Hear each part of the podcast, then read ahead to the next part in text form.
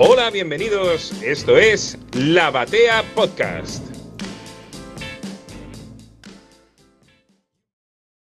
Un fantasma recorre el mundo de la historieta, el fantasma del bateísmo. Todas las potencias del podcast comiqueros se han unido en una locutada alianza para acorralar a este fantasma. El sucucho comiqueando de historietas Tierra X y engrapados. ¿Qué comiquero no ha sido acusado de bateísta en redes sociales? ¿En qué discusión o debate a su vez no se han lanzado entre los interlocutores el epíteto hiriente de bateísta. Dos cosas se derivan de este hecho. Todas las potencias podcasters reconocen ya al bateísmo como otra potencia podcaster. Ha llegado la hora de que los bateístas expongan abiertamente ante el mundo entero sus gustos omnívoros de lectura, sus bibliotecas chori y opongan a la leyenda del fantasma del bateísmo un manifiesto del podcast mismo. Con este fin nos hemos reunido hoy, compañeros, digo, camaradas, para lograr este manifiesto. Desde Londres, el camarada Favero saluda y reclama que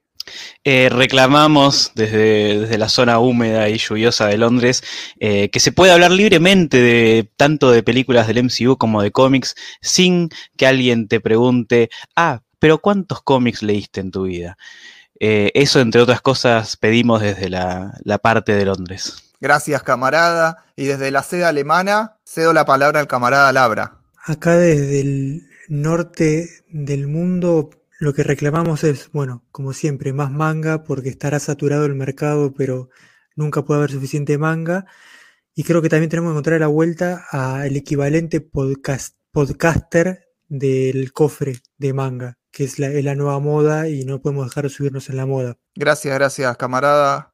Paso la palabra al camarada Pérez, proveniente de las ventosas tierras patagónicas. Acá para demostrar que el podcasterismo tiene todas las dimensiones, para el sur, para el norte, para el este, para el oeste, acá desde el frío y la sequedad, queremos reclamar la apertura y la liberación de la conducción.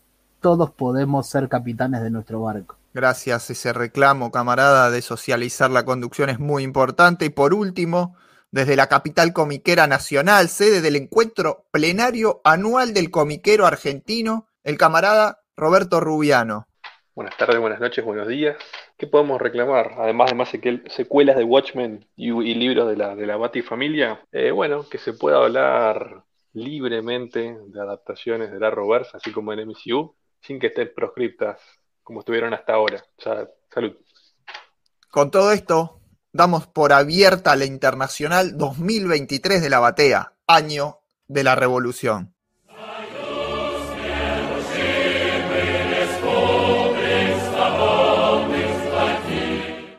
Y bien, ya podemos estamos, comer ya, ya, podemos, sí.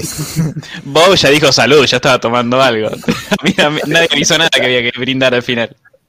Ya, ya, estiré la mano para agarrar uno de salami y queso. ¿eh? Con un vodquita, seguro vos.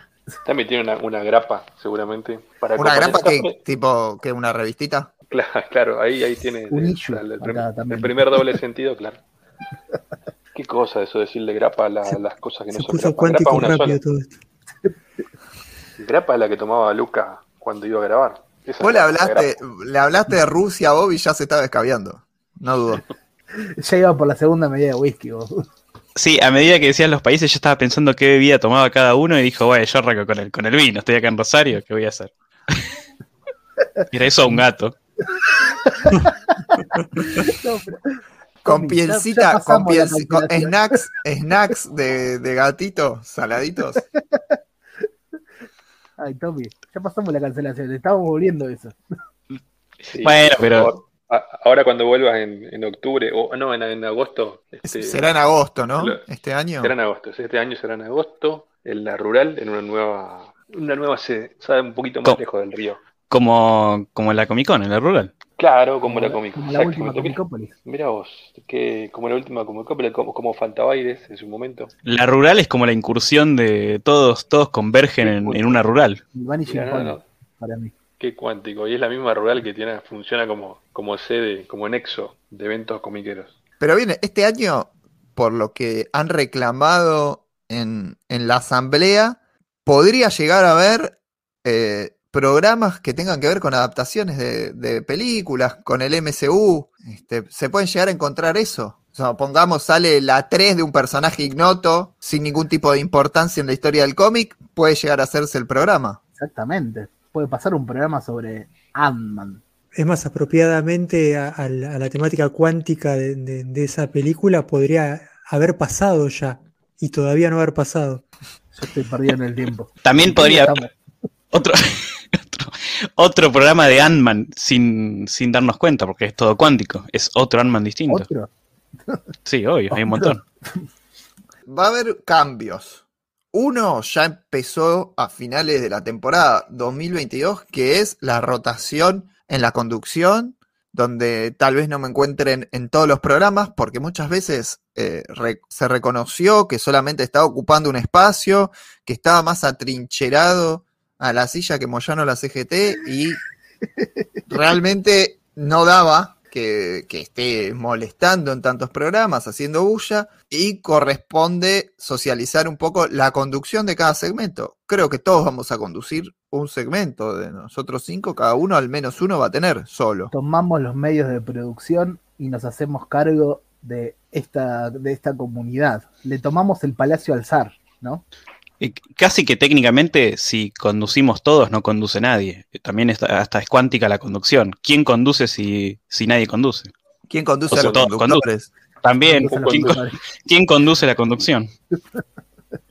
Es lo mismo les pasa al peronismo.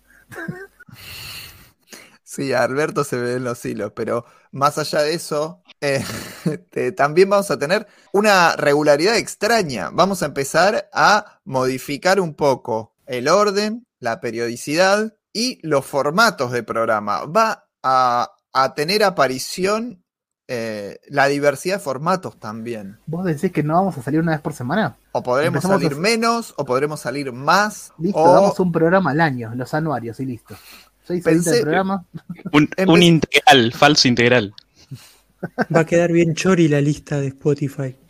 No, la lista de Spotify va a quedar hiper chori. El Recontra. fanático, el esteticista de las bibliotecas se va a volver loco. No, se va a volver loco porque además va a haber distintas numeraciones, este, muy, muy de editorial de cómics de superhéroes, como va a estar ordenado el, el feed de la batea en 2023, pero asegurando contenidos de todo tipo, para todos los gustos, y que permitan introducir temas que en el formato semanal de una hora y media, dos horas, no, no entraban. Entonces, por ahí sí va a haber una hora y media, dos semanales de contenido, pero de distintos temas. ¿Vos me estás en diciendo que se acaba la regular de la batea?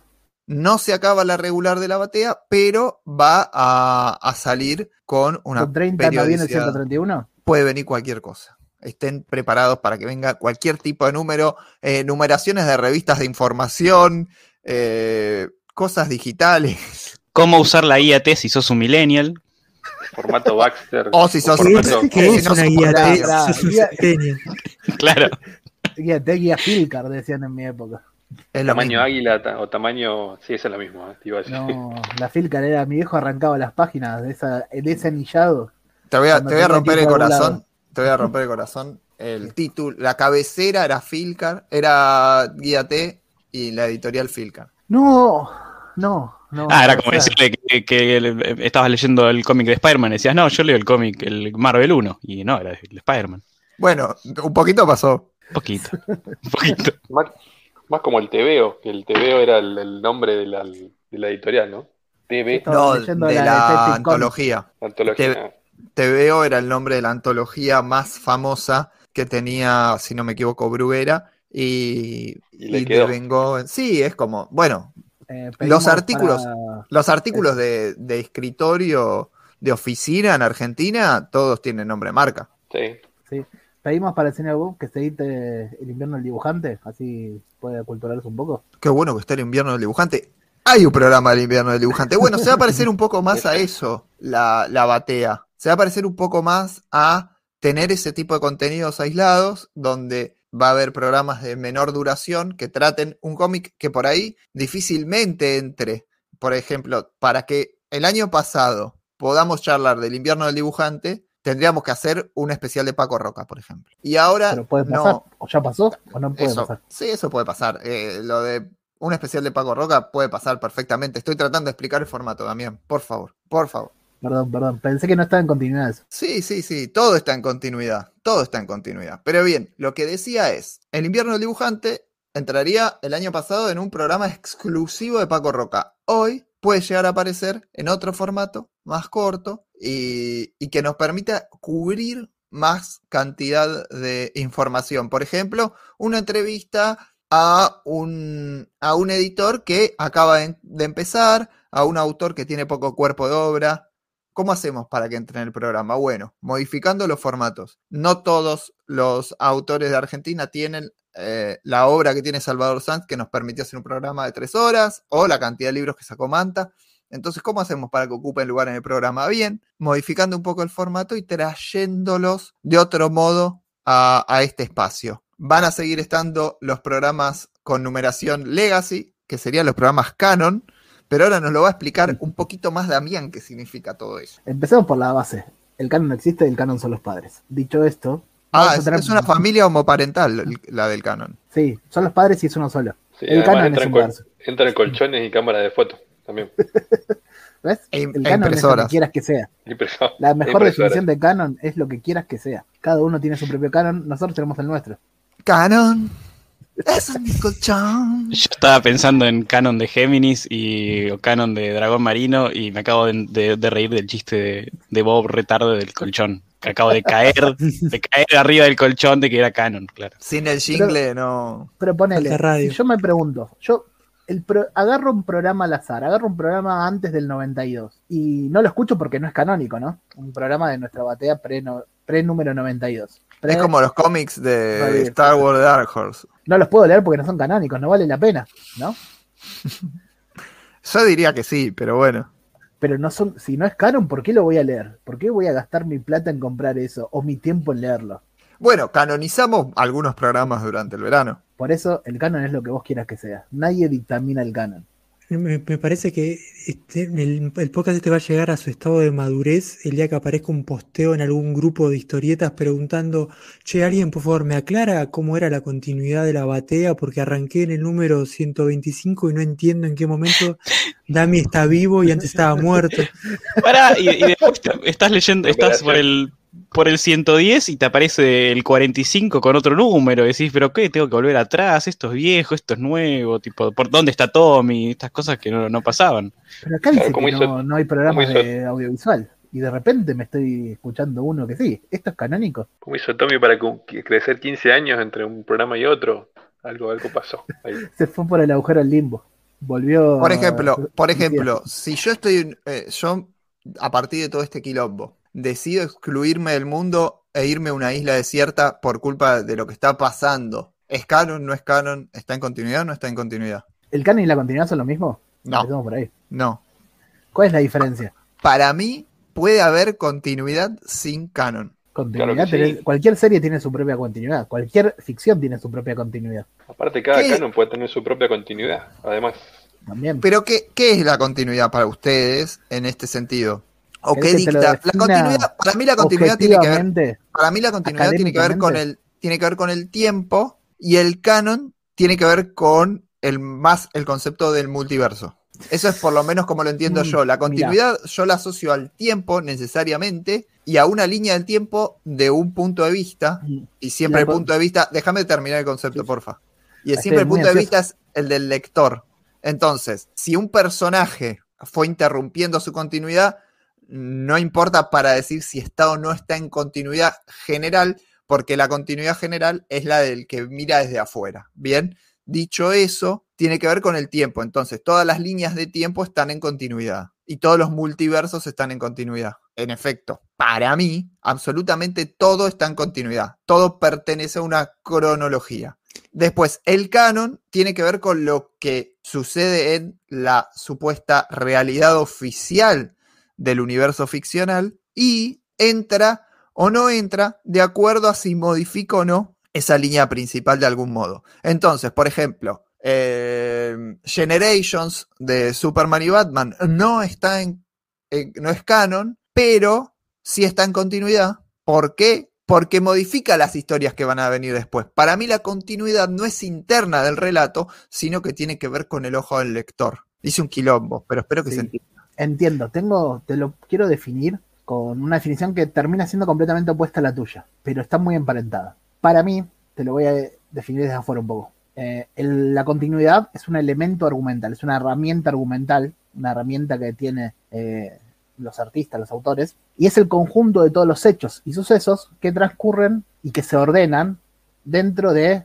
eh, un universo eh, compartido, de alguna manera. No, no, no quiero ir al universo compartido de, los super, de cada editorial de superhéroes, sino que eh, algo más amplio. Cualquier historia, cualquier narración puede tener su continuidad, la tiene, por defecto ya la tiene. Hay continuidades simples. eh, lo que tenés tres libros que se leen del primero al tercero, o poner, me voy a algo, Harry Potter, ponele, tiene su propia continuidad de siete libros, uno atrás de otro. Después le puedes agregar otros y siguen estando en continuidad. No se ordenan eh, de la forma en que salieron publicados. Hacen a esa continuidad, la, están complejizando un poco, si querés. Me voy a Harry Potter para salir de las historietas, pero las historietas es muy fácil. La continuidad la tenés establecida ya en los números. Leer del 1 al 10 es una continuidad. Pero si de repente el 11 transcurre entre el 3 y el 4, eso te va enriqueciendo y complejizando la continuidad. La continuidad es el conjunto de todos los hechos y sucesos ordenados dentro de un mismo universo. Universo en sentido narrativo. Y puede ser una herramienta para el autor el hecho de meter una historia entre el 2 y el 3 y no a continuación, es una herramienta continuística. Eso es la continuidad y es interna a las historias. La establecen los propios autores, por ejemplo, y los propios lectores que la van armando también contribuyendo a eso. El canon, en cambio, no es no, no parte desde, la, eh, las herramientas narrativas, sino que el canon es externo. Se establece, para mí, eh, por fuera. Hay alguien, algo, una entidad externa que establece qué va a ser canónico y qué no. Algo puede estar en continuidad y no ser canónico, o algo puede no estar en continuidad y ser canónico. Estableciendo, por ejemplo, lo que vos decís de que varios universos pueden formar parte de la misma continuidad y elegir cuáles van a participar o no, eso lo va a establecer el canon. Para mí el canon es puramente comercial o puramente eh, artificial. No, todo es artificial, pero puramente eh, utilitario. Eh, para mí es decir esto es canónico tiene un sentido. Yo te, más que nada, los que lo venden canon, decir esto te lo, esto vale más porque es canónico. El ejemplo eh, clásico, clásico, el ejemplo, eh, ¿cómo se dice? Más, más claro de todo esto es. Star Wars. El más ilustrativo es. Star Wars. Iba a ir a ¿Qué eso, es iba a ir a eso. canónico en Star Wars? Lo decidía George Lucas y en un momento lo empieza a decir Marvel. Y te dice, todas estas historias que antes eran canónicas, ahora dejan de serlo. ¿Por Disney qué? más que Porque Marvel, pero bueno. Disney. Ahí, ahí me Porque lo una nuevo punta. pasa a ser lo canónico, entonces eso ya le da valor. La canonicidad está estableciendo un valor completamente comercial. Bueno, pero Star Wars, la, la franquicia Star. Wars fue la primera, una de las primeras, uno de los primeros conglomerados, digamos, que le dedicó un departamento específico de continuidad. Así como había un departamento de, con- de, de, mm, este, contabilidad, otro de técnica, otro de guiones, había un departamento que se dedicaba exclusivamente a revisar que todas las, las historias dentro del universo Star Wars tengan una coherencia narrativa y que nada se contradiga con otra cosa, para seguir una misma continuidad, digamos, que nada, Y nada, después vi- vino Disney y agarró esa continuidad y dijo, bueno, hasta acá esto exactamente, la borramos, por eso, no es canónica, pero sigue por teniendo eso, la pero por eso, exactamente, y ahí, ahí se, se hila mucho con lo que dijiste recién. Eso se pudo controlar sin mayores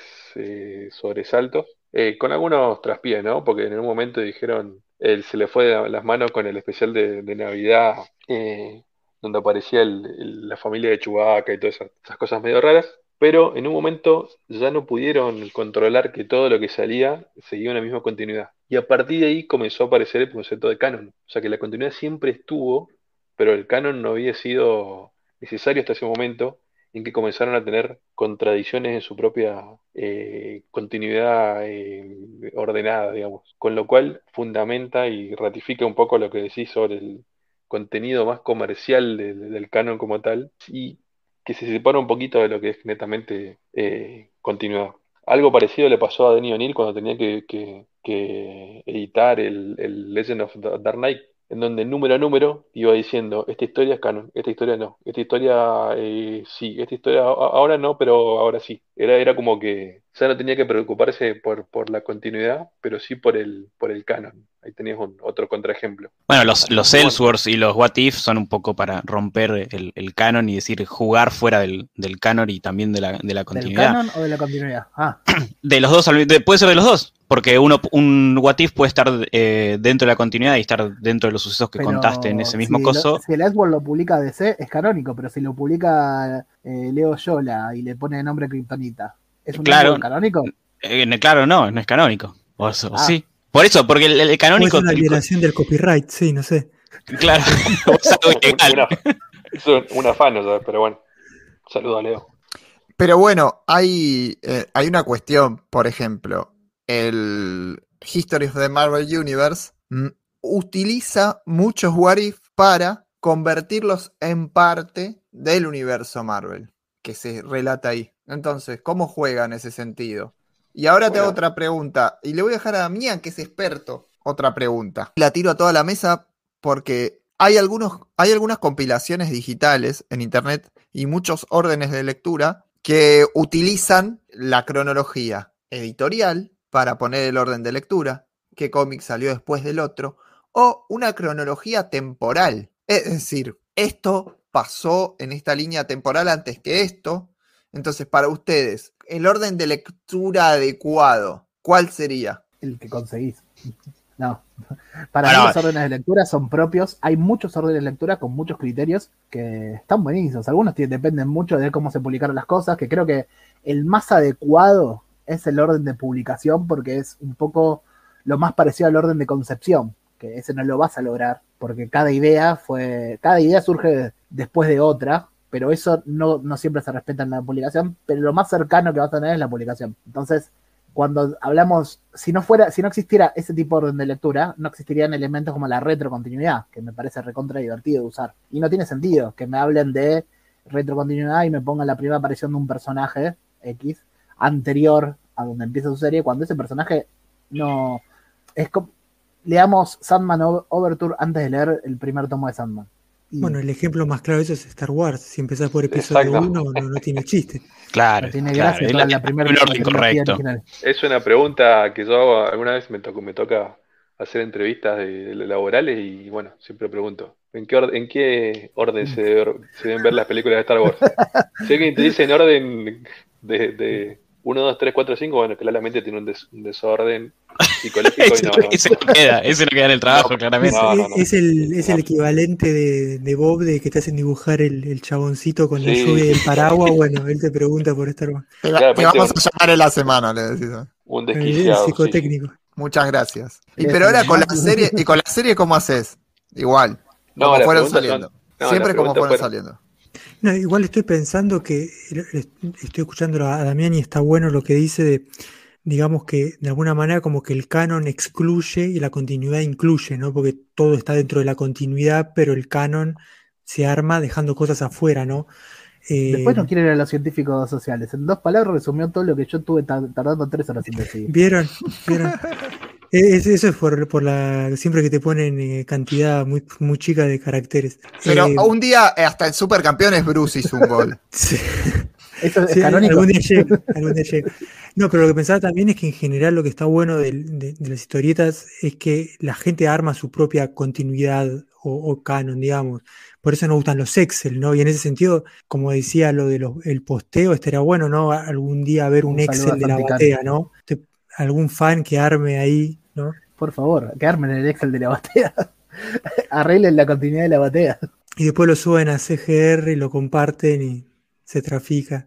Además se pueden ignorar cosas, tipo como en Spider-Man cuando aparecen los, los hijos de Gwen con, con, con Osborn, que, que hay, hay una, una idea tácita de que eso está dentro del canon, que está dentro de la continuidad, Mirá. pero para el fan eso nunca existió, se borró del canon. No me importa que me No digan se Disney. Marvel. ¿Quiere- Se borraron quiere- más a los Elinkers que a eso. ¿Quieren dar ejemplos? Por ejemplo, por ahí se dijo acá en el programa, che, eh, la historieta argentina es un tanto snob. No estaba en continuidad, ni era canon eso, señores, no se No es, ca- ofendan. no es canónico ese comentario, no, no. Claro, tal cual. Entonces, cualquier comentario que no nos convenga, podemos decir que no es canónico o es culpa de los japoneses que nos lo impusieron decir. Eh, sí, o si no, o fue hecho por un, un Damián de otra de- dimensión. que lo- Claro, eso lo dijo una variante, no cuenta.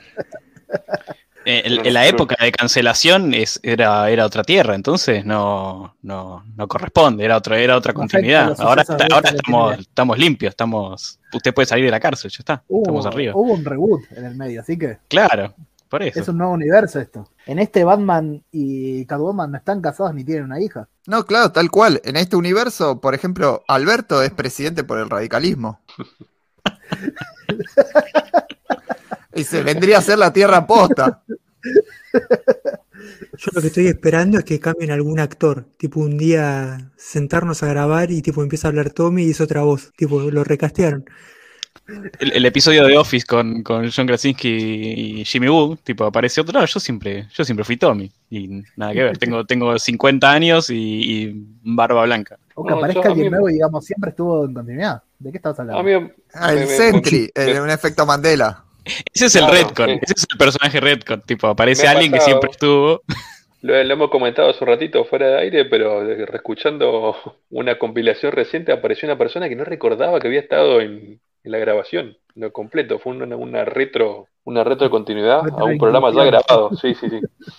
Pasó a tirar comentarios random encima. ¿Cómo se nota que no había leído esa persona? Che, ¿cómo choreamos en el verano con, con las compilaciones, los reprints, etcétera? Se- Tuvimos la suerte de se escucharon un montón. Hubo gente que no había escuchado algunos de esos programas y dice, eh, che, qué bueno que está este programa. Por ejemplo, hay gente que no va para atrás.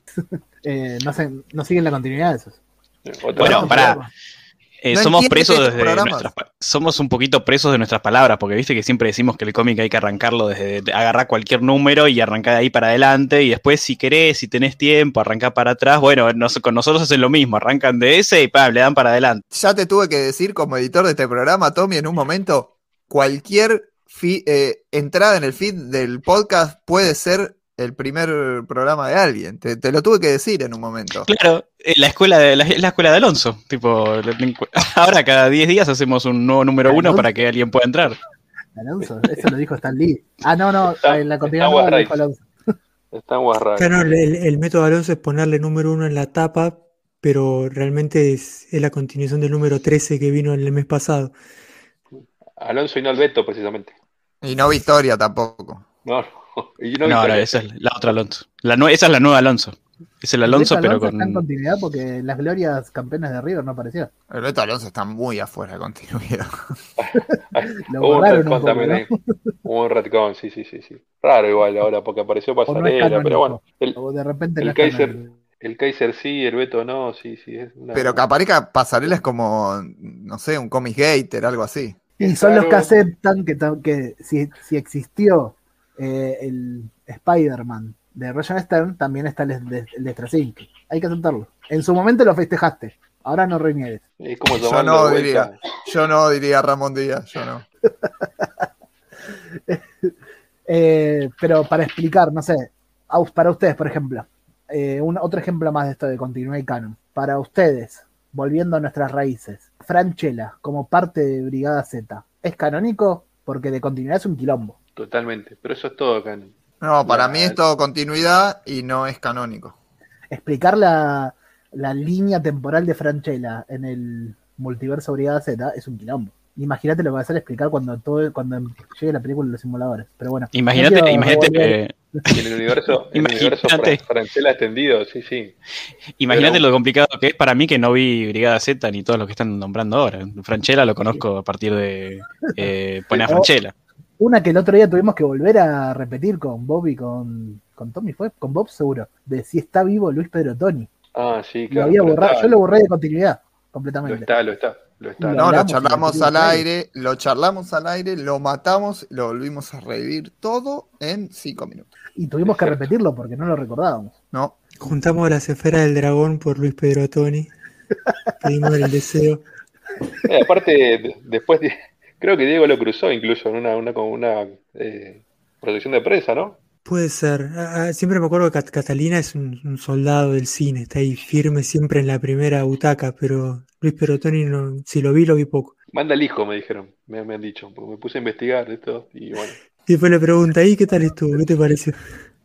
Que vos decís que Luis Peratoni es tipo eh, esos personajes que de repente son reemplazados por los hijos y nos olvidamos Claro, que sí, sí. en un momento era otro. Tipo, Bueno, yo- Como de, como de Phantom. Yo durante mucho tiempo sostuve que Bartolomé Mitre es como el, el Dalai Lama, es como un cargo. es un avatar. Sí. Bartolomé Mitre siempre tiene que haber alguno y va cambiando quién es el Va como el tomando Papa. diferentes cuerpos. ¿Eh? Una onda, Para- la Pantera Negra, algo así. O el. ¿Cómo era? No me acuerdo el nombre en español. eh, el aborrecedor, que era el cerebro de Hitler, le iban cambiando de cuerpo. Hate Monger, ¿era? Tommy, por favor. No me acuerdo que era el, no me acordaba que era el cerebro de Hitler, pero, pero sí, sí, era una cosa así. Un villano del Capitán América y de los Cuatro Fantásticos de bien Stan Lee de los 60, ¿eh? Qué obsesión ¿Cómo? con los cerebros cambiados de parte, así, de cuerpos. Y eso sí. es que esa, esa ciencia ficción falopa, Armin Que- era el que lo hacía. claro. Che, y hablando de ciencia ficción, este, porque va a ser una de las columnas, podemos empezar a vender un poco de qué se va a tratar el programa. Así como se abre este, las continuidades eh, y Chola va a empezar a repartir volantes para que cada uno maneje su propia Ferrari, porque acá los volantes de la batea corren. Lo tenés a Tommy, a Diego, a vos y es... No los alcanza nadie, porque la- el batismo cambió. Eh, vamos a tener Sí. diferentes columnas, algunas nuevas. Una, justo la que adelantaba Chola, es la de ciencia ficción. ahí me voy a hacer cargo. Vamos a tener una columna, vamos a tener un par de programas hablando de grandes historias de ciencia ficción, de algunas temáticas de ciencia ficción, y vamos a ver qué sale con eso. columnas del año pasado van a, van a seguir en continuidad, como ser DC Intransigente, Spider-Man Enredado, la historia del manga en Argentina, fundamental, y, y también va a haber este, novedades en materia de manga, ¿no, Diego? Sí, sí, volvemos en modo Kazenban con papel más grueso y sobrecubierta en papel vegetal. Eh, grueso. Sí, sí, sí, costó, costó no solamente papel, sino también partener, porque se suma Lisandro Arau, que es también ya amigo del programa, lo acompañó un par de veces a, a Chola en algunas entregas eh, sobre manga y bueno, se suma. eh, y la idea es seguir con, con la historia de manga en Argentina y, como que va a seguir como digamos, bim- em, siempre me confundo si es bimes- bimestrales cada dos meses o dos veces en un mes.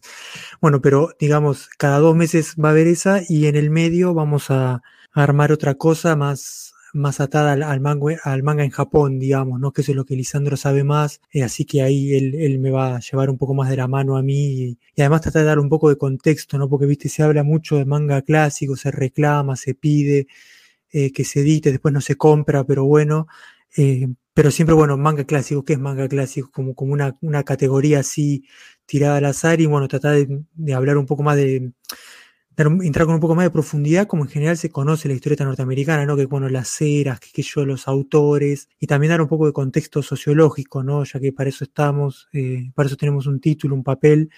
eh, tipo, bueno, ¿qué pasaba en Japón? ¿Por qué pasaban estas cosas? Porque en general los desarrollos artísticos tienen que ver también con, con la historia y con la sociedad. Así, profundizar, digamos, ¿no? Seguir profundizando para que no, no quede todo en, en los lomos y en, y en las, las tintas, eh, ¿cómo, es, ¿cómo es que le dicen? En el hot stamping plateado de la, de la, de la tapa y, y nada más ahí. Y, y la Tapa cajita contenedora, no hay que olvidarnos de la cajita contenedora. Sí, bueno, pues eso, eso se viene con señalador el próximo verano. Para el próximo verano vamos a sacar la historia del manga en Argentina en caja contenedora, digamos, ¿no? Para ¿Hay escuchar. bolsas que, que brillen en la luz o, o nada de eso? Sí, también, también, así pues, para poder escucharlo en la oscuridad. No me cuentes cómo haces esas bolsas, por favor. Ah, Se, ve con luz ultravioleta. Me parece que es para celebrar la, la incorporación de Lisandro y casi que hay un armado propio de una buddy movie me- en, en ese, en ese dúo co-conductor de, de De- los segmentos escriban- de manga. Que escriban por redes y digan cuál es el policía bueno y cuál es el policía malo. Es muy claro cuál. Sí, si fuera Arma Mortal, por ejemplo, Lisandro es Mel Gibson, obvio. Sí, Sí, claramente. ¿Qué Yo soy- Danny estoy, Glover? estoy demasiado viejo para esto. No puedo parar de reírme, perdón. Pero es muy Eh. Mel Gibson en, ese, en, esa, en esa fórmula, Lisandro. Esperemos que no Eh. explote ningún inodoro, ¿no? Eso es para la gente que ve Arma Mortal. De las columnas que continúan también, eh, no mencionaste, Chola, la columna Mutante con Martín Fasanelli. Que va a ¿Cómo? ¿No había terminado? No puedo decirte si terminó o no. Ya pasamos todo el run de Claremont. Es lo único que te puedo decir por ahora. Opa. Pero Fasa- Martín Fasanelli va a continuar también. Va a seguir, sigue en continuidad Martín Fasanelli. Sigue en continuidad. Pero además el problema de los columnistas que están mucho tiempo sin aparecer es que, eh, siguiendo la fórmula de, de cumplir años de los cómics, por ahí te aparecen con 10 años más si estuvieron mucho tiempo fuera de cámara. Es eh, la premisa, no sé si conocen la premisa de efecto Malena, lo que está sacando. eh, ah, bueno, claro. Bien, juega, el con- juega lo con contrario, también. justamente lo contrario. Acá sí, no, no sabes qué pasó, tenés que, tenés que ver los números, ir a buscar, o capaz que aparece un la batea de los años perdidos, y encontramos esos programas que no llegaron a ver la luz. Lo que puedo decir ya es que la semana que viene va a reaparecer uno de los columnistas más queridos del público. Va a tener una reaparición Qué estelar intriga. Qué intriga. como parte de una nueva columna. No Me puedo decir más nada que eso. Esto vendría a ser loco. como cuando Marvel publica la, la portada con, con la silueta recortada en negro, ¿no? Claro, ¿quién es? Andar armando tu batea 2023. Regresa el personaje más esperado por los fans y la- el- ¿quién es este Pokémon? El efecto Pokémon.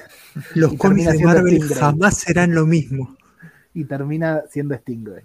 Pero bueno, va ya a reaparecer uno de los columnistas históricos este, más importantes de la batea en una, en una nueva columna que sí no puedo revelar de qué se trata, pero sin dudas va, va a ser muy, muy celebrada por, por el público que casi que surgió, no le voy a decir a pedido popular, pero es una decantación de lo, de lo que se, de lo que se necesita en estos tiempos oscuros. Otra que continúa, que vamos a tener nuevas entregas, es la columna de Alan, también. Otro que rescatamos de la continuidad, que no dejamos que se lo lleve el antimonitor. Por si había alguien preocupado por si iba a haber programas de Batman, creo que podemos dejarlos tranquilos y decirles que va a haber programas de Batman. En este momento, el editor de Omnipress está totalmente aliviado con que Batman va.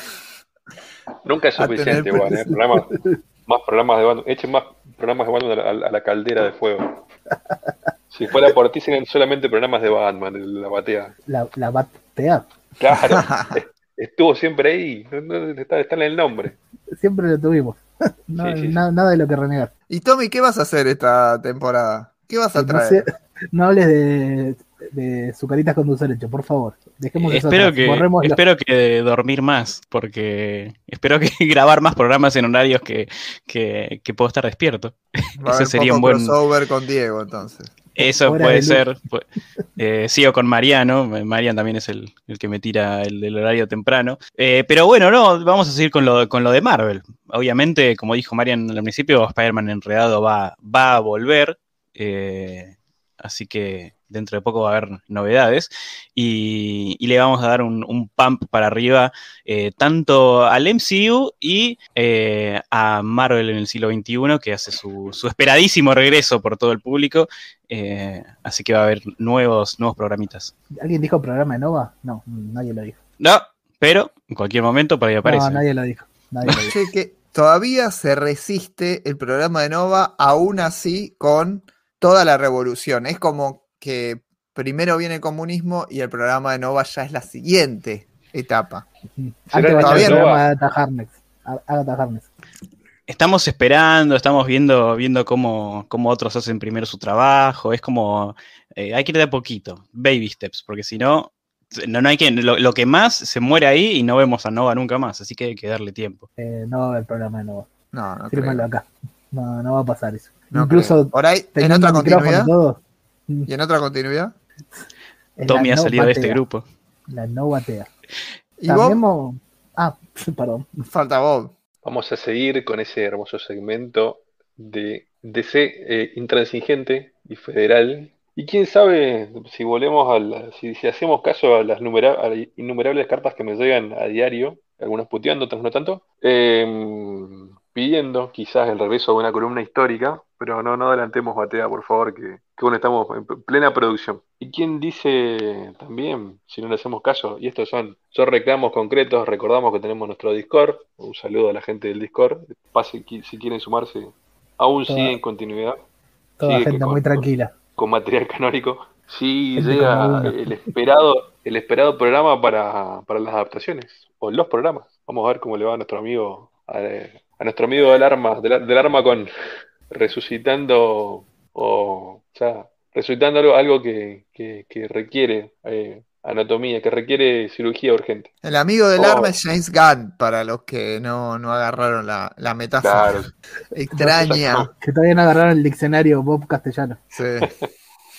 Vamos a ver, vamos a ver qué, qué sale este año y si podemos tener algo con la misma continuidad y regularidad que, que lo que estaba proponiendo el amigo Tomás recién. O sea que vamos a salir fuerte con contenido sobre audiovisual, además de historieta, por pedido, podríamos decir, eh, popular, ¿no?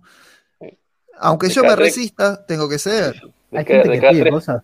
de cada tres cartas que llegan, una lo pide, sí. Y ojo que Sí. todavía no, no, no se, no se, no se puso en el plato esto de, de no tener ese dogma de no hablar nunca de Star Wars. ¿eh? Ya metimos Star Wars dos veces en lo que va del programa.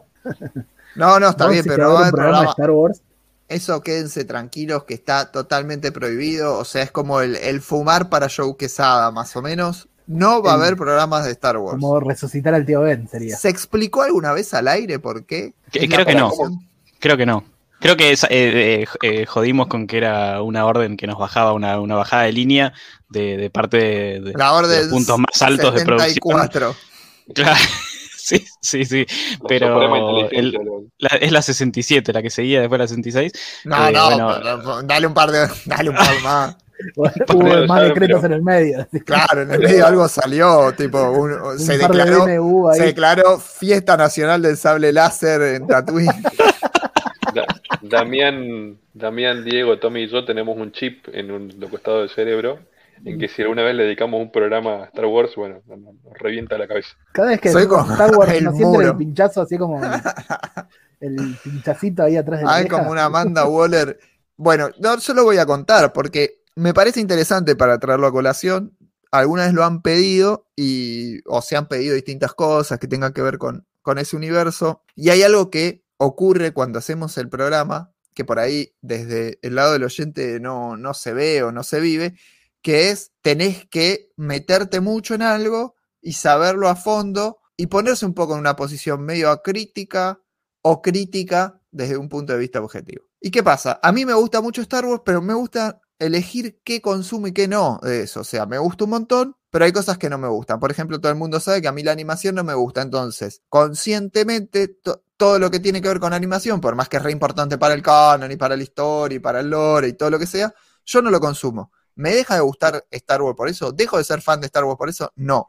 Pero podría ser un programa detallado y bien trabajado de la franquicia, eh, eligiendo qué miro, qué consumo y qué no. No, no podría. Y acá es donde yo quiero y pretendo reservar lo que me gusta fuera del universo de trabajar haciendo la divulgación del tema. Nosotros eh, desde la batea tratamos de informar lo mejor posible y con la mayor seriedad y responsabilidad que podemos sobre los temas que trabajamos. Por más que nos estemos cagando de risa ahora, cuando vamos a hacer un paraboludes o una guía de lectura o lo que fuera, nos metemos de lleno. Y entonces no, no podría excluir cosas que no me interesan tanto. O no podría poner mi opinión personal tan libremente. Y, y estás obligado cuando laburas a saber todo sobre el tema. Y yo quiero trazar una línea entre ser fan de algo y saber todo sobre el tema. Son cosas diferentes. Para ser fan de algo no estás obligado a saber todo sobre eso. Y para hacer el programa sí.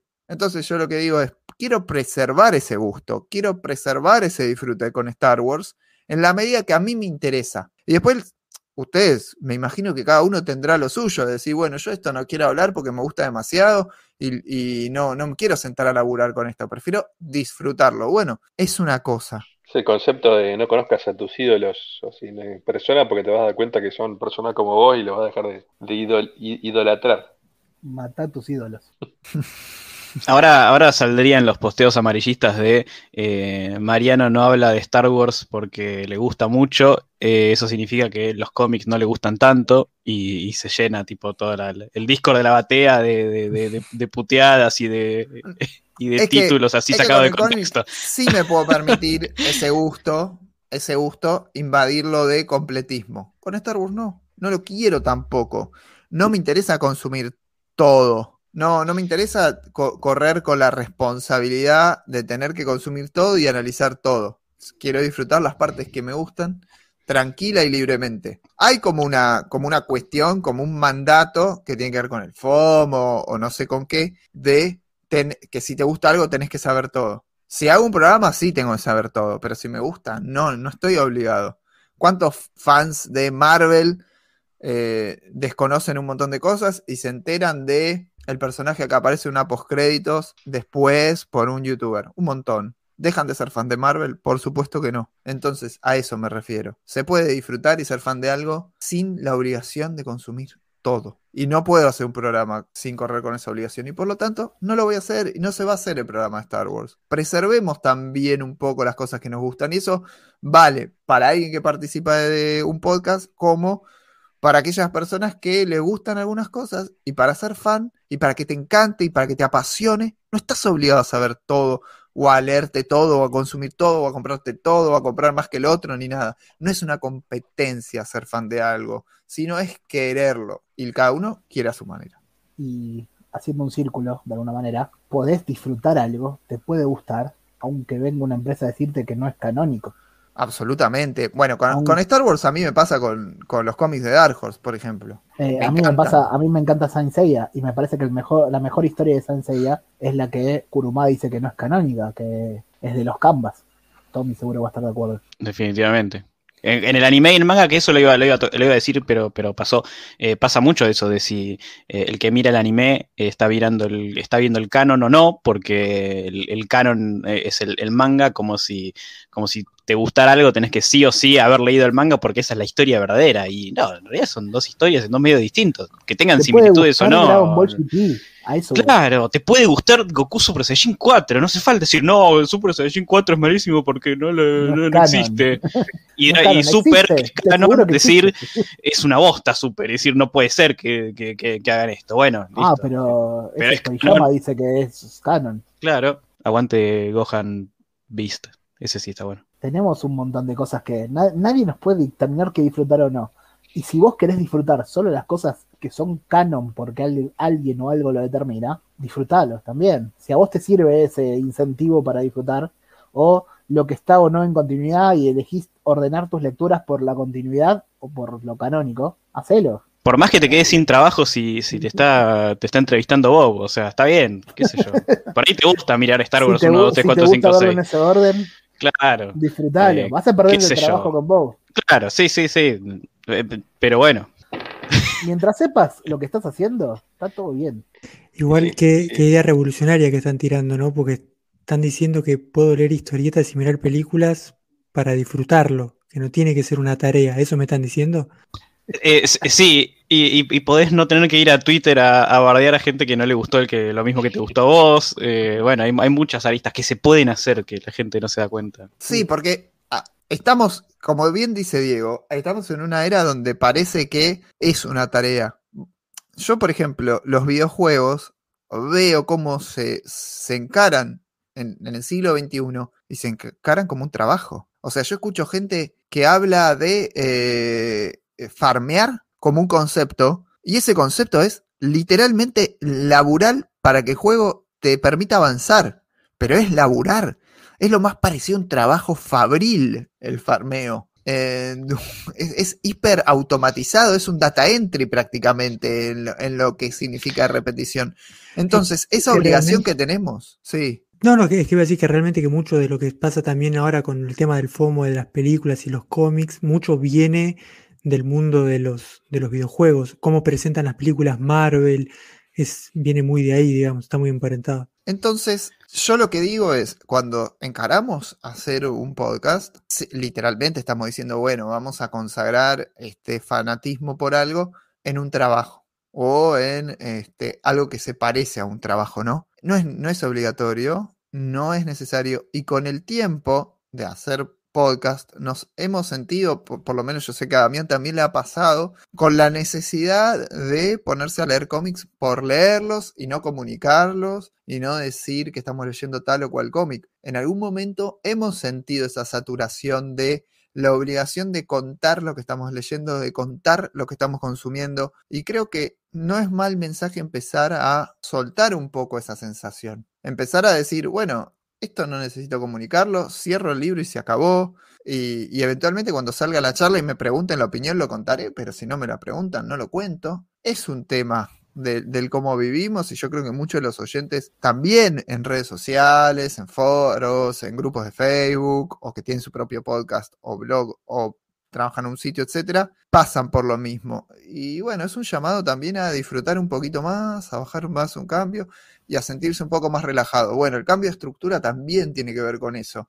Eh, no tener que estar en todos los programas, que cada uno haga los programas que le gusta hacer, que cada uno haga los programas que tiene ganas de hacer y de disfrutar, sin pasar por mi ojo sensor de editor, eh, que, de que es un filtro de lo que me gusta, de lo que funciona y lo que no. Tenemos que relajar un poco en eso y me parece que es un camino para empezar a hacerlo, este nuevo formato. Acá me estás tirando un pie eh, esto de disfrutar y hacer las cosas que nos gustan también nos va a permitir hacer programas que también van a estar fuera de estas columnas y fuera de estos formatos. Va a haber muchos programas que son lo que llamamos el one shot, la historia autoconclusiva. No siempre van a estar en las columnas, puede haber, como hubo en las temporadas pasadas, programas unitarios que puedan disfrutarse por sí solos y si a vos te gusta determinado tema y llegaste a escucharlo, genial. Y si lo querés pasar, no lo pases, escuchalo, escuchanos todos los programas. ¿Cómo vas a dejar uno fuera de continuidad?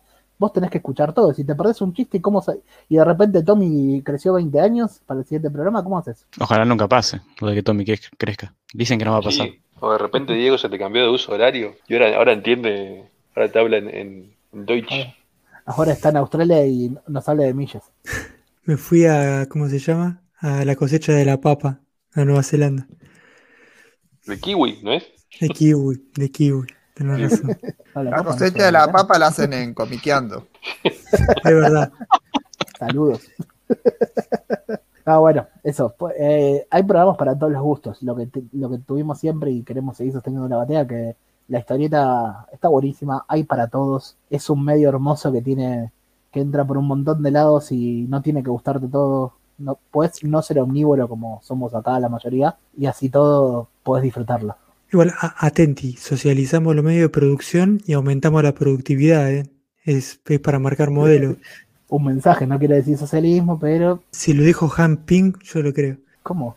No, pero ese programa ya pasó. Ah, no, es verdad, todavía no lo grabamos. Así se debe sentir el Doctor Manhattan, la, al menos en, en las secuelas canónicas, no en las secuelas canónicas, sino en, en las otras historias. ¿Qué sobre, todo, sobre todo porque te vemos en la cámara que estás en pelota, Bob. Y pintado de azul. Claro. ¿Por qué andas de azul el... por tu casa? En bolas y pintado de azul. Cuando salgas de la habitación donde estás grabando, te va a ver tu esposa ahí sin bola pintado de azul, rapado. Con el disco en la frente. Capaz que está también ahí, capaz que está en todos lados. Huevo es en, un pitufo. En reloj y pija está vos. Está preparando un programa a los pitufos, déjale. Sí, ya está, está Enrique entrevistado como primer columnista. Enrique mandó audio por WhatsApp para dar su opinión sobre el tema. ¡Oh, qué pitufo este! Especialista en pitufos. A Chiche lo necesitas también para eso. A Tommy hay que explicárselo, ¿no? porque creo que es previo a su nacimiento. ¿Sabes que hay que explicarle a Tommy, por ejemplo, que había un trago en los boliches de la costa, de Gessel? El, el pitufo azul, estamos... sí, no, sí. no, no, no, no, no, no se ¿Hay otro? Sí. No, no. un poquito más fuerte el nombre. Esa era la para todo público. Sí, ese la, vida, en, la, en, la, matiné vendían ese. No, se llamaba así. Se Era llamaba. Otro, otro fluido humano, pero de, de un pitufo. Sí. Con Blue Ah, mira. De cualquiera de los pitufos menos pitufina. Claro. Sí, igual, hay un tema igual con el tema con pitufina, ¿eh? de, pero bueno, se lo dejo, hay que invitarlo a Germán a ver que, que ponga su... Déjalo para el especial de los su visión, sí, sí, sí. sí. ¿Qué, ¿Había pitufado de género, pitufina? No adelanto batea, por las dudas. ¿Sabes que nos van a pedir el especial de los pitufos ahora, eh? No. Sí, claro que sí. No. Bueno, hay que meter también historieta europea. Ya Si hacemos, si, hacemos, si hacemos especial de los pitufos, vos ves las películas últimas, Dami. Cubrís esa parte. Por decir esto, te va Ya a tocar vi, esa ¿eh? parte. ya las vi. Sí. Me gusta la del póster del pitufo peronista. Ah, sí, esa es la última, última. Sí, sí, sí, la de Neil Patrick Harris. ¿Y la viste? Sí, sí. Qué cosa, ¿no? Esto de. de- Después soy yo, eh, ¿viste cómo es esto, no? Después es Tommy, pero. No, no. Iba a comentar que viene un poco a colación de lo que, lo que decía antes, ¿no? Eh, el mundo geek, nerd o como quieran llamarles, tiene como una compulsión a consumir todo lo que tiene que ver con ese universo. Y yo lo entendía cuando estábamos en los 90, donde no había tantos productos. Ese completismo por todo lo que es para nerds, necesito consumirlo y me voy a hacer fan de eso. Entonces vos tenés un tipo que es fan de Star Trek, de Star Wars y de Doctor Who.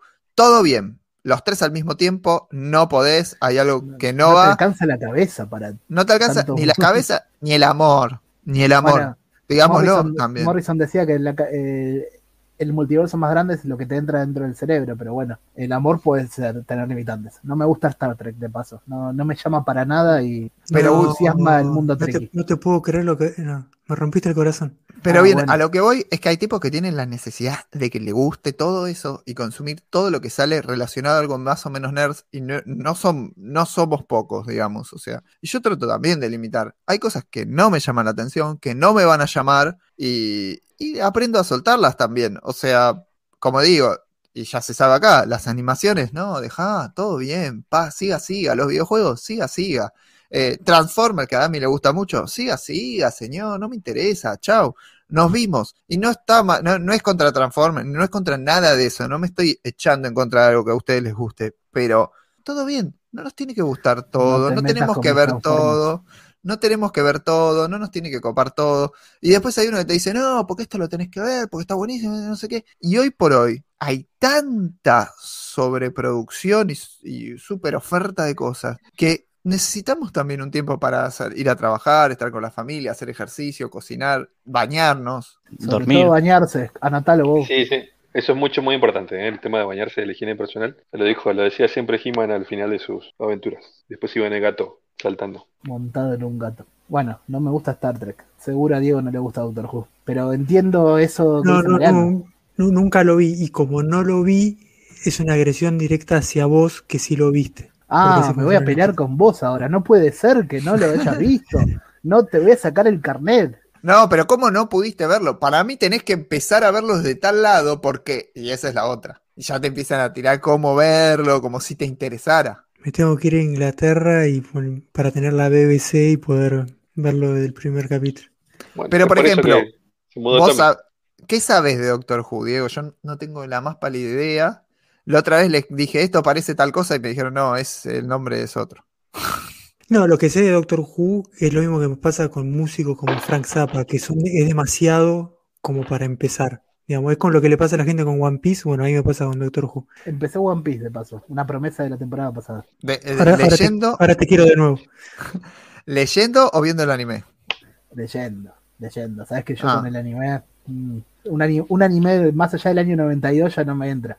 ¿Te compraste alguna figura de One Piece o no? Mundo figuras también, no, no comparto. ¿Viste? Ahí está. A mí, por ejemplo, acá en este grupo, eh, los únicos que más o menos seguimos un poco más el tema figuras somos Tommy y yo. Tommy un poco más que yo, pero más o menos lo seguimos, nos gusta, nos interesa. Y a los demás no le dan mucha cabida a eso y así vamos cambiando de intereses y, y- y cuestiones por ahí. Bueno, ya te podés tatuar One Piece, Dami, me da el test que te hice. No, Un barquito todavía te pasé tatuás no ahí en la espalda. el primer tomo, eh. No me está enganchando. Ah, ok. Entonces, Bueno, igual pará, te tenés que. eh, empe- llegaste a la mitad de la historia, por lo menos, para decirlo. que son? 200 Ah, tomos más. Diego me 12 vuelvo Alguno a tomos, do- 12 tomos. Es Empecé- 12 intención. tomos. Acabas de declarar al aire, empecé One Piece y leíste un tomo. Yo leí seis tomos y así todo no me animo a decir que lo empecé. Es más que cero. No, pero no hay nada. En este Es como si hubieras la- leído eh, la primer página de, eh, de, un, de, un, de un ómnibus. Tipo, y decís que empecé. Tal cual, porque la verdad es que un tomo de manga es como, no sé, es una revista yankee de hoy, no, no es nada. Yo, yo diría, yo diría que Dani, que te tatúes que el- te tatúes como la calavera, la bandera pirata, y después de última, si no te gusta y te preguntan, decís que es por Jack Sparrow o algún otro pirata. Sí, Si me tatúa auténticos Caribe. decadentes cantando Los Piratas, ¿vale? O, o el Batman Pirata. ¿Es Road to Cancellation la canción Los Piratas? Eh, y es del 96, así que sí. Eh, Pero- Tiene un gran video, un gran video igual, ¿eh? Y pero ya es Cancellation que te gusta el video. ¿Qué es peor, los piratas o la prima lejana? No, la prima Eh, lejana es liberación, o sea, la prima lejana, va, no sé. Pero la prima Sí, lejana, Sí, sí, los, piratas es mucho peor, mucho peor. pero además, che, la que se empodera la prima lejana es ella. Es verdad. Y La que- la que guitarra, pro- dando la que- la que propone. La, la que propone, la que va al frente. La de los la piratas guitarra- son cinco tipos de 60 años saltando en, en, un, en una fiesta de 15, ¿no? No, esa es Pendeviejo. Eh, también. Pero Pendeviejo Son- son- condena, es una Son crítica. primas hermanas. Es una crítica. Estamos haciendo el subtexto de, de los auténticos decadentes. Pendeviejo condena un poco. Devolvé Lo la la bolsa. guitarra. Devolvé la bolsa en un 15. ¿Cómo evalúas si la persona toma o no toma? Si salta o si no salta. Para mí, el que toma es porque no salta, la, la caretea No, en el no 15. salta, care, caretea. no- Dice, ¿de qué está hablando este tema? No, es una barbaridad. Voy al baño. No pasa Sí. más igual ahora. Y cuando, Raquel, cuando Sí, vamos a más a los 90, capaz que Tommy no lo conoce. Si canta Poner ahora a marrón, Che, poner ahora a Cordera en un 15 Sí, no da. sí, sí. Es cierto, es cierto. Pero si como que volvieron a grabar. saltando con Raquel, ¿qué, qué diría? Hay que explicarle a Tommy. ¿Quién es ¿De Raquel? Raquel era una, una chica Raquel, muy. Raquel. Eh, se arruinó los labios después. Una chica que hizo una publicidad en un ascensor. Que, que, que el hermano, que el hermano era técnico del City y Tevez le dijo que no volvía a entrar. Ese mismo. Escucho a, Tony, a, a Tommy googleando. Eh, sí, una, No una, sabe qué googlear, Tommy. Dale más datos. una, no sé si era modelo o conductora, bueno, una, una, Che, por una ejemplo. Por ejemplo, yo si, si viviera en 100 balas, no, me gustaría que me den la valija para Tevez. Ok, bueno, está sumando más. Creo que no sé cómo salir de esta, pero ok, bueno, bueno, dale. Hay mucha gente acá en la ciudad que te, te haría la, la- Me la- bancaría, me bancaría. lo fue, lo fue, sí, sí, sí, Y hay mucha gente en la ciudad que vive en 100 balas también. Tam- También. Hay, hay otra continuidad ahí, ¿no? No, Vértigo se llama. Es otra editorial. Es otro sello. Un, un Marvelet, si querés. Marvel Max. ¿Cómo lo Ah. ven ahí, Tommy? de- Que se pasó un par de, de temporadas. No, creo que no, no, no, trajo muchos amigos, ¿no? De TV estamos hablando. Eh, ¿En el City? En, el- en el- en- en- en la isla en general. Eh, lo queremos, lo queremos. No pasa No, nada. pará. Los, los fans de West Ham lo quieren. Sí, de- eh, los de, los- hasta los de United también, entonces, aunque se haya ido al City. Eh, y el City es, es, es ídolo, olvídate. Manchester camina tranquilo, camina tranquilo. Igual viste que eso de, eso de cambiar a la vereda de enfrente es depende, ¿eh? Porque con, con Batistuta no pasaba, no, no había problema. Te olvidás. Hay jugadores donde te olvidás, no importa. No, pero lo que tiene, lo que, lo que tuvo Tevez es que fue con quilombo con el técnico, entonces se pasó y medio como que fue un, un bueno, y sabes qué, no solo tengo quilombo con vos, sino que me voy al, al equipo de enfrente. Entonces es como que se ve el mejor. técnico es como hablar de.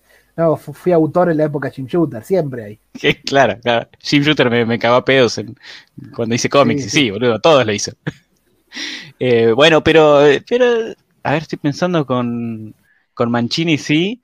Eh, sí, obvio tuvo quilombo. eh, pero bueno, pero hay quilombos y quilombos. Eh, eso es- no sé, no sé, no sé, no sé. Eh, Qué lindo, ah, qué lindo que es el fútbol inglés para eh, generar ficciones. Eh, es Ted Lasso, un- una gran Hermoso. una gran serie. Tenemos este, Roy of the Rovers, que es el cómic histórico, o sea, es el personaje más conocido de todo el cómic británico alrededor del fútbol, pero había revistas completas de antologías. tenés el, el documental del Sunderland, que es el Dedicados. Atlas, la otra pasión de ellos. Bueno, y después tenemos, por ejemplo, una película que a mí me encantaba con Sean Bean, creo que es la película que más me gusta de ese, de- del actor, que es eh, When Saturday Comes, que es de un tipo que juega en una liga medio del ascenso y que labura en la fábrica. El fútbol inglés da para un montón de ficciones, creo que es espectacular. Hay un manga muy centrado en el fútbol británico que se llama Giant Killing y que realmente eh, traduce toda la, la- pasión que, que hay en, en ese fútbol, lo traslada a Japón, pero originalmente se trata de un, de un técnico que está en Inglaterra. Y en esos, y en esos tomos, cuando vos lo ves, el tipo está en Inglaterra, eh, es re inglés todo. Y después cuando él vuelve a Japón a dirigir, en realidad es medio Ted Lasso toda la historia. Así que si les gusta Ted Lasso, lean el manga o vean el anime de Giant Killing, espectacular. Bueno, ¿no vieron, Recomendable. ¿No vieron eh, Ryan Reynolds se compró con un amigo un, un club de la, de la tercera de, de- Y hay un documental. inglesa? Y ahí tiene su documental, tiene su, su serie que lo sigue, el, el Wrexham. eh, está, está muy divertido porque es súper chico el club. Y, y la verdad lo, lo sacó a la, a la luz muchísimo. Tipo, están todos muy, muy contentos con, con el Ryan Reynolds comprando. ¿Qué será de la historia del técnico de Atlas que gritaba como un pelotudo? Ese ¿Ustedes técnico Les tiro un dato, esto me hizo acordar. ¿Ustedes sabían que Yoichi Takahashi, el creador de Captain Tsubasa, es presidente de un club de quinta división japonesa que se llama Nankatsu? No. ¿Tienen, tienen quinta división en, en Japón.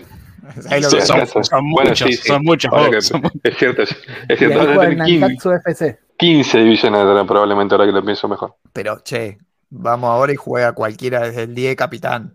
Seguro, olvídate.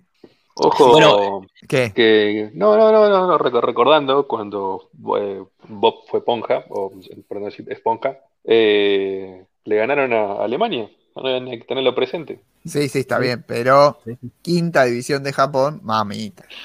Sí. Más respeto al ascenso.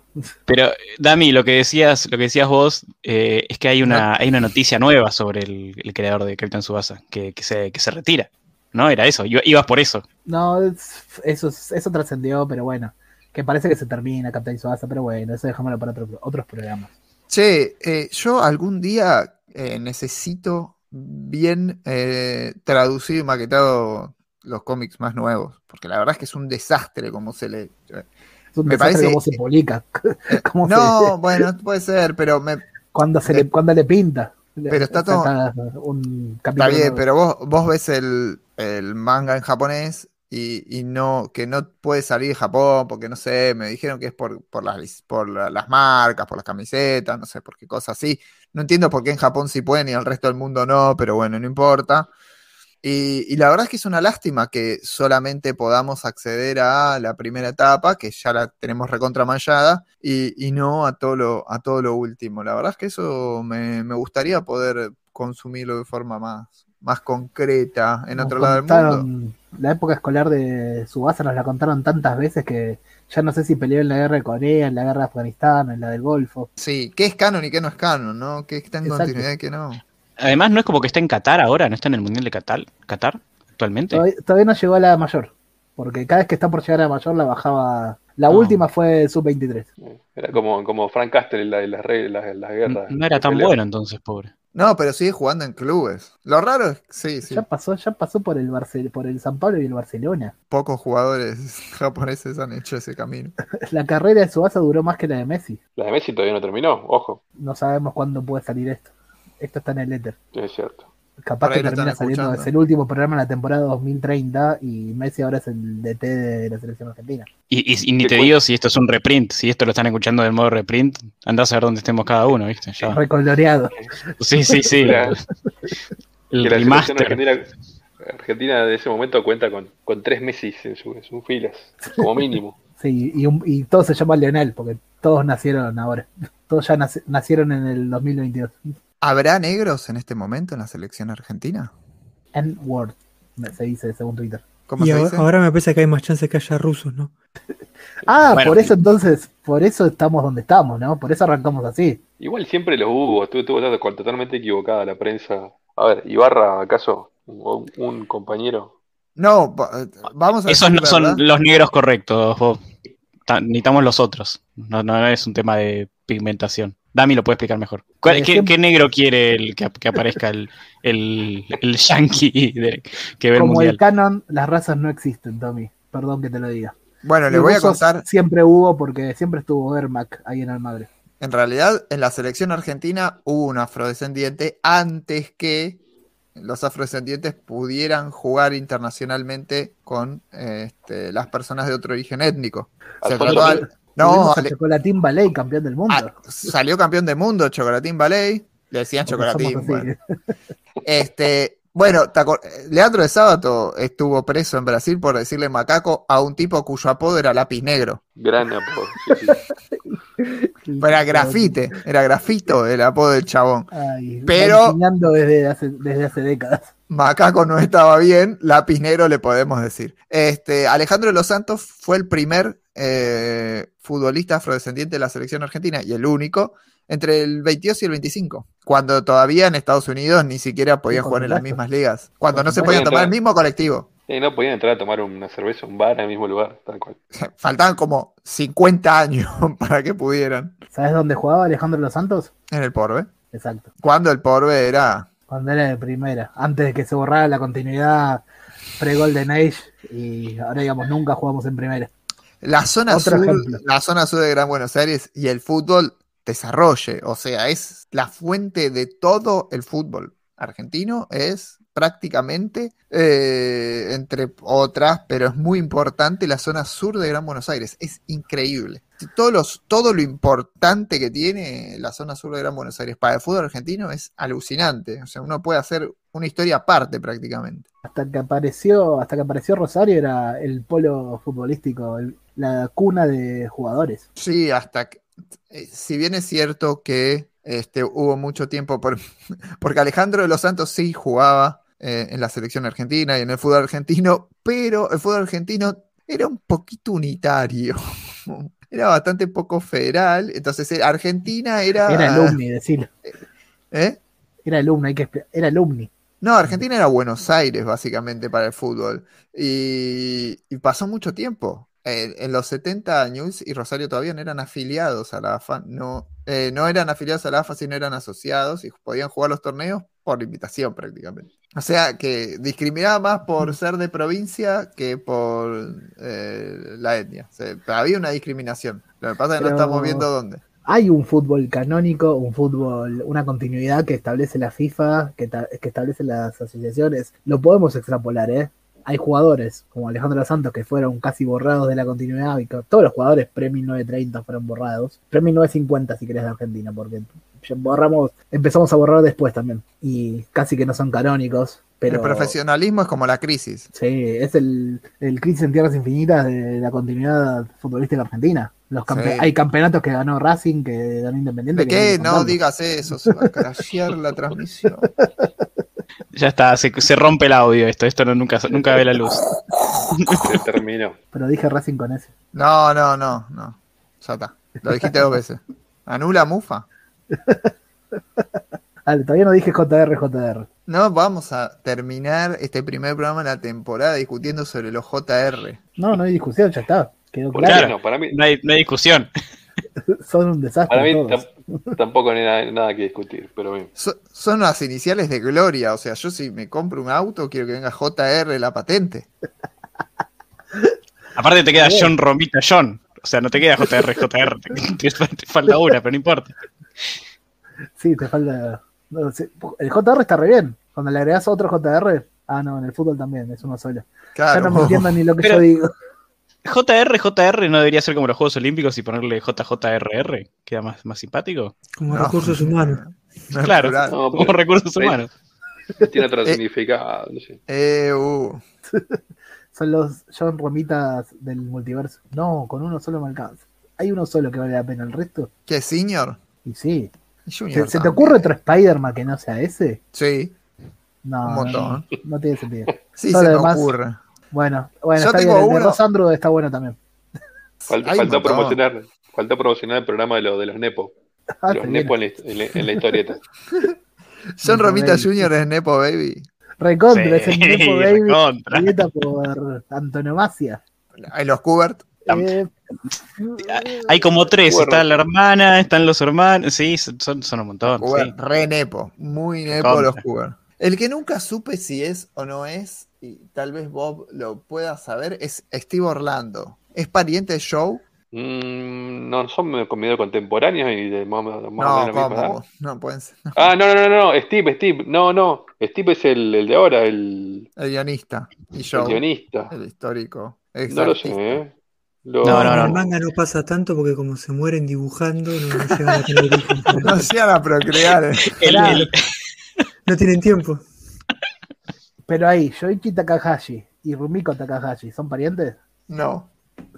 No, pero lo- bueno, hay uno que se me ocurre, la, la de Beastars es la hija de, de uno, no, no, no sé si es el de, ¿cómo se llama? El del boxeador este que piden tanto, me van a matar. Bueno, ella es la hija de alguien, pero después en general no. puede ser, o de otro manga de boxeo, puede ser.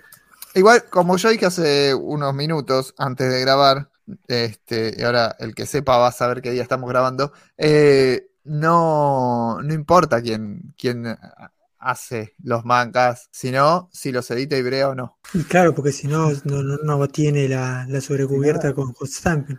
No tiene suficiente calidad, no hace el corazón. Hay una, hay como un problema de enfoque, me parece, en materia de, de manga, como que no tenemos muy, muy eh, identificado el mundo por autores, por lo menos del mundo, de- desde los fans fuertes del manga anime, no hay como un reconocimiento tan importante al autor. Me, me da la sensación a mí. Y eso está empezando a cambiar ahora con, con eso, con esta bajada como de los autores tipo Asano o Junji Ito, que es al revés, lo compran porque es de ellos y ni siquiera saben, lo, en general los mangaditos son todos iguales, como compraste uno lo leíste todo, pero Ah, cómo le gusta tirar polémicas ahí. para, para- la, vamos dejando sembradas para, para, levantarnos a lo largo del año.